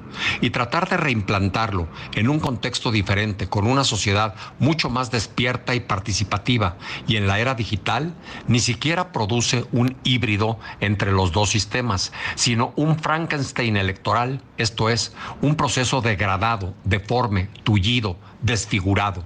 En una palabra, una aberración electoral. Si lo logra, ese será su legado histórico. Lo saluda con el afecto de siempre Emilio Rabaza Gamboa, docente investigador de la UNAM. A la una, con Salvador García Soto. Dos de la tarde con 36 minutos, dos de la tarde con 36 minutos. Gran, gran reflexión la que nos hace Emilio Rabaza en la cuerda del ciudadano. Y sí, años, décadas nos costó como país terminar con un gobierno hegemónico, con un gobierno centralista y con un gobierno mandamás. Y la democracia, eh, pues a tumbos y ahí paso a pasito fue avanzando en nuestro país. Y hoy parece que en cosa de dos años y medio, hemos eh, tenido una regresión de prácticamente tres décadas democráticamente hablando. Gracias por este comentario, como siempre. Aquí tenemos las mejores voces y las voces más críticas de eh, muchos temas, eh, sobre todo en la política aquí en nuestro país. Oiga, de último minuto, hace unos minutos y hace unos momentos fue detenido allá en, en San Luis Potosí, luego de que fuera anulado el amparo solicitado para no someterse a una prueba comparativa de voz solicitada por la Fiscalía General del Estado. Bueno, pues ya fue detenido el presidente municipal de Matehuala, Iván Noé Estrada Guzmán. Fue detenido hoy en la capital, allá en San Luis Potosí. Vamos hasta allá precisamente, hasta la entidad potosina con mi compañero Pepe Alemán, que nos cuenta de esta detención, el alcalde de Matehuala. Tocayo, cuéntanos, buena tarde, cuéntanos de esta detención. José Luis, eh, muy buenas tardes. Efectivamente, como bien lo mencionas, este jueves, el alcalde panista de Matehuala, Iván Noé Estrada, fue detenido en una plaza comercial de aquí de la capital de San Luis Potosí por agentes de la Policía de Métodos de Investigación y trasladado a la Fiscalía General del Estado para que, eh, por orden de presentación ordenada por un juez de control, sea sometido a esa prueba comparativa de voz a la que se había evadido el pasado 19 de julio al eh, solicitar un amparo una suspensión provisional que le fue concedida mediante un amparo para no someterse a esa prueba. Esto debido a que, pues en mayo pasado, José Luis, hay que recordar, en redes sociales y a nivel nacional e internacional se dieron a conocer pues unos narcoaudios donde el alcalde de Matehuala, Iván Noé Estrada, presuntamente sostiene conversaciones con capos de la delincuencia organizada, quienes pues prácticamente se les entrega y les dice que, que la plaza pues está garantizada y que él va a jalar con ellos y una serie de, de cosas que se aprecian en ese en ese audio. Fuentes eh, oficiales de, de, la Fiscalía y del Gobierno Estatal me confirmaron la detención de el, el primer edil de Matehuala, el cual no puso resistencia. En estos momentos se encuentra ya siendo sometido a esa prueba de voz para determinar si es él o no el que sostiene esa conversación de acuerdo a esos narcoaudios. Hasta el momento, la Fiscalía, de manera oficial eh, o de manera pública, no ha eh, dado a conocer qué va a pasar después de esa prueba. Es decir, si solamente le hacen la prueba y lo dejan ir, o si en el mismo momento comprueban que es él y queda en calidad de detenido por los supuestos nexos con la delincuencia organizada. Así es el escándalo que hoy priva aquí en la capital de San Luis Potosí, José Luis. Tremendo escándalo, Tocayo. La pregunta es, ¿quién está iniciando estas investigaciones? ¿La Fiscalía Potosina o viene directamente de la Fiscalía General de la República? No, la Fiscalía General del Estado fue la que eh, en, julio, a, mediados de este mes, perdón, le eh, notificó a Iván Noé Estrada que eh, estaba siendo citado para someterse a esa prueba de voz. Fue cuando él eh, promovió el amparo que le permitió no presentarse ese 19 de julio ante la Fiscalía General del Estado.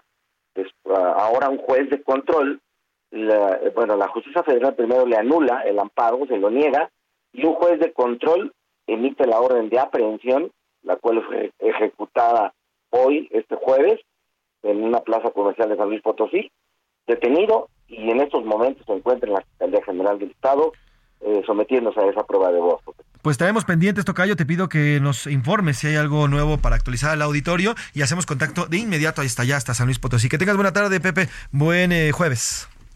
Igualmente estamos pendientes. Abrazo, José Alemán, allá nuestro corresponsal de Heraldo Media Group en San Luis Potosí, así tal cual. Oiga, retomando un poco el tema de la chica eh, María Fernanda, eh, que platicamos hace unos minutos con el eh, embajador justamente de México allá en Alemania, esta chica desaparecida. Bueno, pues mire, ya se han tapizado prácticamente, están reportando que están tapizando varias comunidades hispanas allá en, en Berlín con, con el rostro de María Fernanda Sánchez en restaurantes, bares, calles, y diferentes casas, se ha visto ya la fotografía de Fernanda Sánchez repartida para eh, la búsqueda. En el cartel, que está escrito en alemán, bueno, pues se dice precisamente se busca y habla precisamente de María Fernanda. Están ya llevando a cabo estas investigaciones para encontrarla y ojalá, ojalá se de pronto con el paradero de esta joven. No vamos a saltar el tema, ahí vamos a mantenerlos. Por lo pronto, cambiamos de tema. Datos del INEGI han reportado que los hogares mexicanos tuvieron un ingreso, aumentó un ingreso, 11% más durante el 2022. Esto, bueno, pues a pesar de las cifras, pero bueno, pues las familias mexicanas sí, según estos datos del INEGI, ya en el 2022 aumentaron sus ingresos del 11%, pero los gastos aumentaron en poco más del 30%. Iván Márquez nos tiene el detalle de los gastos en los hogares durante el 2022.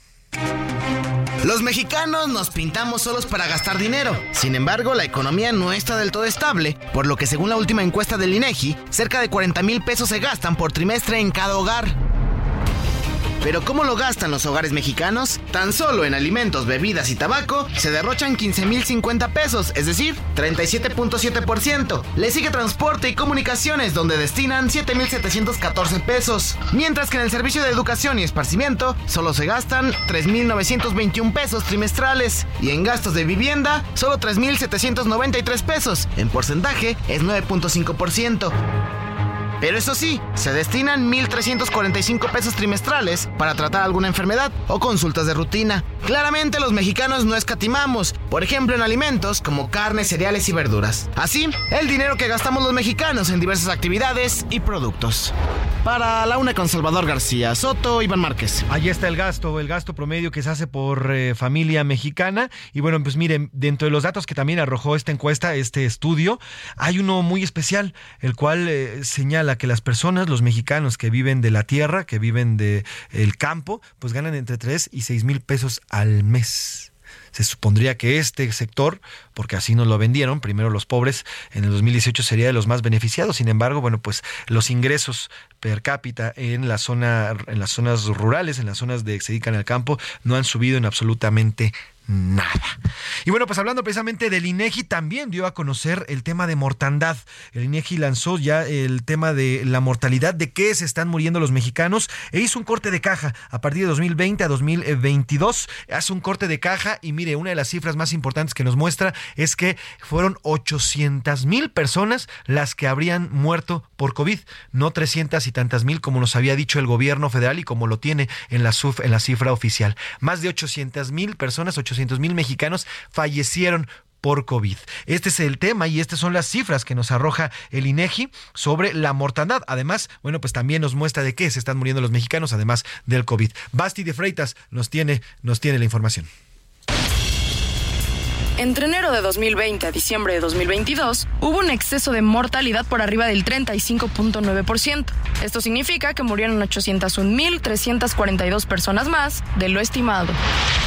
Según el estudio de mortalidad publicado por el INEGI esta semana, las cifras de muerte por la pandemia superan por casi el doble las cifras oficiales registradas. Sin embargo, a partir del año 2022, el COVID-19 dejó de ser la principal razón de decesos entre mexicanos. Por su parte, el INEGI informó que las principales causas de decesos entre los mexicanos fueron las enfermedades del corazón, la diabetes mellitus y tumores malignos, así como enfermedades del hígado y, por último, accidentes. La población femenina supera a la masculina en decesos por causa de diabetes mellitus y tumores malignos. Además, se dio a conocer que la tercera causa de muerte entre jóvenes mexicanos de 15 a 24 años es el suicidio y la cuarta entre adolescentes de 10 a 14 años. Para la una con Salvador García Soto, Basti de Freitas. Importantes los datos que nos muestra Basti con base en los estudios y el reporte que lanza el INEGI. Mire, es, estos datos sobre los jóvenes, por ejemplo, es de llamar la atención. Es la tercera causa de muerte de jóvenes, el suicidio. ¿Qué estamos haciendo mal? ¿Qué estamos haciendo mal para que los jóvenes menores de 20 años recurran a esta salida? Bueno, pues también el tema de, bueno, los temas que ya sabemos y que es conocido, el tema de la diabetes, el tema del, del corazón, todas estas muertes, bueno, pues son, son parte de lo que deberíamos estar atendiendo en el tema de salud. Los mexicanos adolecemos de una buena salud y pues lastimosamente estos temas del corazón, de la diabetes, también el tema del COVID fueron los que más, los que más imperaron. Así que ya está, ya está el tema de, eh, de las muertes. Oiga, cambiamos eh, de tema rapidísimo, eh, porque fíjese que se está, se está anunciando que Pemex está repuntando luego de que ayer, ayer se anunciara una, ayuda al, financiamiento. Bueno, pues Pemex acaba de anunciar en estos momentos que estaría por buscar o estaría eh, refinanciando esta deuda y además ayudaría a crecer y sus bonos están mejorando en estos momentos en la bolsa mexicana. Así que bueno, pues gracias a este a esta ayuda y a este refrendo que se hace de la deuda para Pemex, bueno, pues en estos momentos justamente está lanzando un comunicado y bueno, pues eh, ayuda precisamente a Pemex. Y también temas económicos, las exportaciones de México se han desacelerado. Esto gracias a el superpeso. Estas exportaciones mexicanas desaceleraron con fuerza en el primer semestre del año y dejaron otras eh, otras más y dejaron atrás los crecimientos de doble dígito. En el lapso de enero a junio, así lo están reportando, del 2023, los envíos de bienes nacionales totalizaron en 294 millones, 294 mil millones de dólares, lo que se tradujo en una tasa de crecimiento de 3.84%. Cifra considerablemente muy baja o menor al repunte del 18.21% del primer semestre del 2022. Así que el superpeso, este superpeso que tanto están, eh, que se ha presumido y que sí ayuda, ayuda por ejemplo, en algunas cosas importadas, a lo mejor los boletos de avión salen más baratos, eh, productos importados salen más baratos, pero a las exportaciones, como lo estamos viendo, les está restando valor. También a aquellos eh, mexicanos que reciben eh, las remesas también les está restando valor porque ya obtienen menos pesos por los dólares que se están enviando. Así que este, este reporte de las, de las exportaciones es el que está lanzando a través, luego de esta baja en el, en el peso, en la paridad peso-dólar, bueno, pues hay un este repunte de 3.84%.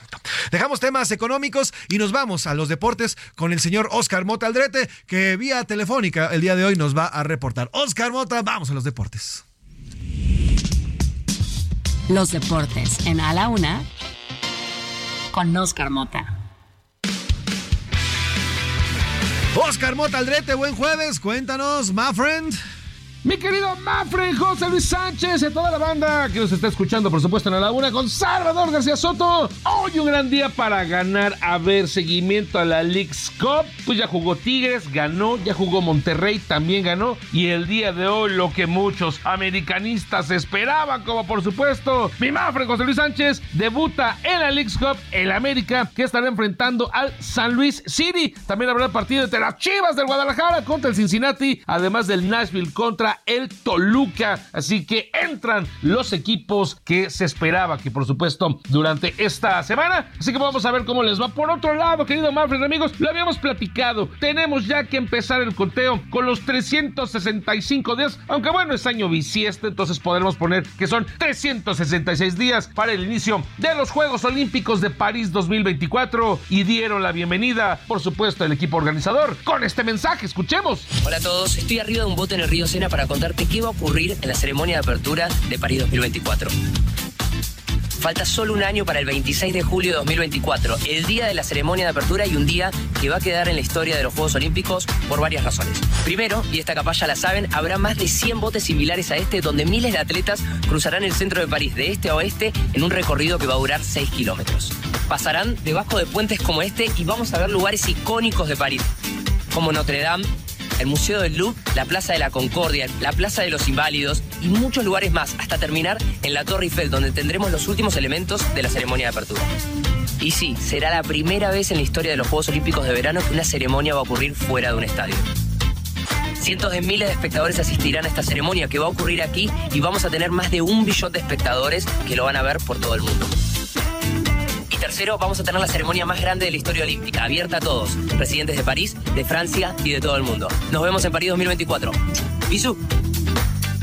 Así que, ulala, tendremos que ir preparando las maletas. Mi querido Manfred, regreso contigo. Soy Oscar Motaldretti y te invito a que me sigas en arroba mota-sports. ¡Uh! ¡Qué francés! Me salió Don Oscar Mota Aldrete y sí, ya preparadísimos para los Juegos Olímpicos del próximo año. Unos Juegos Olímpicos con muchas esperanzas porque son, aunque tuvimos, aunque tuvimos eh, el Mundial en Qatar y un evento así de ese nivel masivo después de, las, eh, de, la pandemia, bueno, pues el regreso de los Juegos Olímpicos ya a una nueva normalidad, que bueno, pues ya es la normalidad de antes, pero bueno, le llamamos nueva normalidad, va a ser sin duda interesantísimo. Oiga, cambiamos de tema. Ayer le platicamos de, se ha la llegada a través de las playas de restos de chapopote y combustóleos a diferentes playas ubicadas en la zona del Golfo de México. Ayer le platicamos de Campeche y de la zona de Tamaulipas, ambos eh, sus dos sus playas, pues ya había el registro de esta llegada o por lo menos la presencia de chapopote en las playas. Bueno, pues ahora también también en Veracruz, allá en Veracruz se ha registrado eh, la llegada de un chapopote o, un combustible o algo parecido a un combustible que ya comienza a alojarse en las playas. Vamos hasta, precisamente hasta Veracruz con mi compañero, amigo, mi querido hermano Juan David Castilla, que nos tiene el reporte de estos hallazgos allá en las playas. Hermanito, ¿cómo estás? Buena tarde, Juan David. Cuéntanos qué se ha visto en las playas de Veracruz. Buen jueves. ¿Qué tal, mi hermano José Luis? Te saludo con mucho gusto desde el estado de Veracruz. Efectivamente, porque les ha circulado la versión sobre la presunta llegada de estas manchas de petróleo a las playas, principalmente de la zona sur de esta entidad, lo que lamentablemente ya ha provocado la muerte de especies marinas como de tortugas carey. Esto lo da a conocer José Luis la Fundación Careta, que es responsable del campamento tortuguero en el municipio de Aguadulce. Ella responsabiliza de esta situación a las plataformas petroleras que operan en el Golfo de México. Se han encontrado restos de hidrocarburo petrificado arrojados por el mar en más de cuatro kilómetros de litorales en los últimos días, lo que ha provocado una grave contaminación en la zona hay al menos dos plataformas que explotan los yacimientos petroleros en el Golfo de México frente al municipio de Aguadulce, muy cerca de los límites con el municipio de Coatzacoalcos. Este hidrocarburo ha sido más evidente, José Luis, desde el pasado fin de semana en el litoral, que abarca desde el río Tonalá hasta el río Coatzacoalcos. Ante esto, pues se hace un llamado a las autoridades de la Secretaría de Medio Ambiente y Recursos Naturales para que intervengan. Es alarmante la situación, José Luis, toda vez que esta zona de Aguadulce, Coatzacoalcos, ha sido muy, muy afectada, sobre todo las especies marinas, por esta situación, José Luis.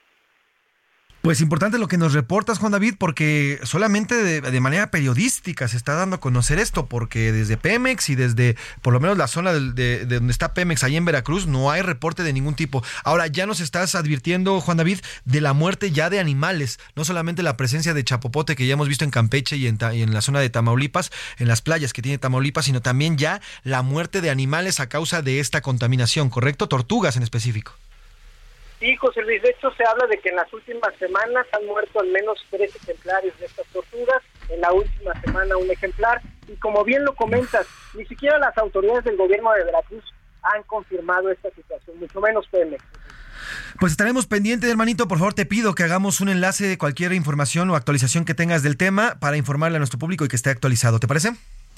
Claro que sí, José Luis. Te mando un abrazote desde Veracruz. Otro abrazo, hermanito. Que tengas un gran jueves. Juan David Castilla, corresponsal de Heraldo Media Group allá en Veracruz. Pues importante. ¿Dónde está la Secretaría de Medio Ambiente? Pues quién sabe quién sabe dónde ande. Mire, si le valió tres hectáreas el tema del tren Maya, cómo están destruyendo y siguen acabando el tema del tramo 5 allá en la selva, pues esto, esto va a ser ni miedades. Ni siquiera, ni siquiera va a haber pues algún tipo de acción en contra de esto, porque este gobierno al parecer lo suyo, lo suyo no es, no es cuidar al ambiente. Así nos despedimos en esta tarde de jueves. Le agradezco el favor de su atención. A nombre del titular de este espacio, el periodista Salvador García Soto, en la producción está Rubén Cruz, en la jefatura de información Iván Márquez y también los controles está Luis, eh, nuestro compañero Luis. Y bueno, pues a nombre del periodista Salvador García Soto, yo soy José Luis Sánchez Macías y está usted informado. Pase una gran tarde de jueves. Buen provecho. Los marcianos llegaron ya hoy termina A la Una con Salvador García Soto. El espacio que te escucha, acompaña e informa. A la Una con Salvador García Soto.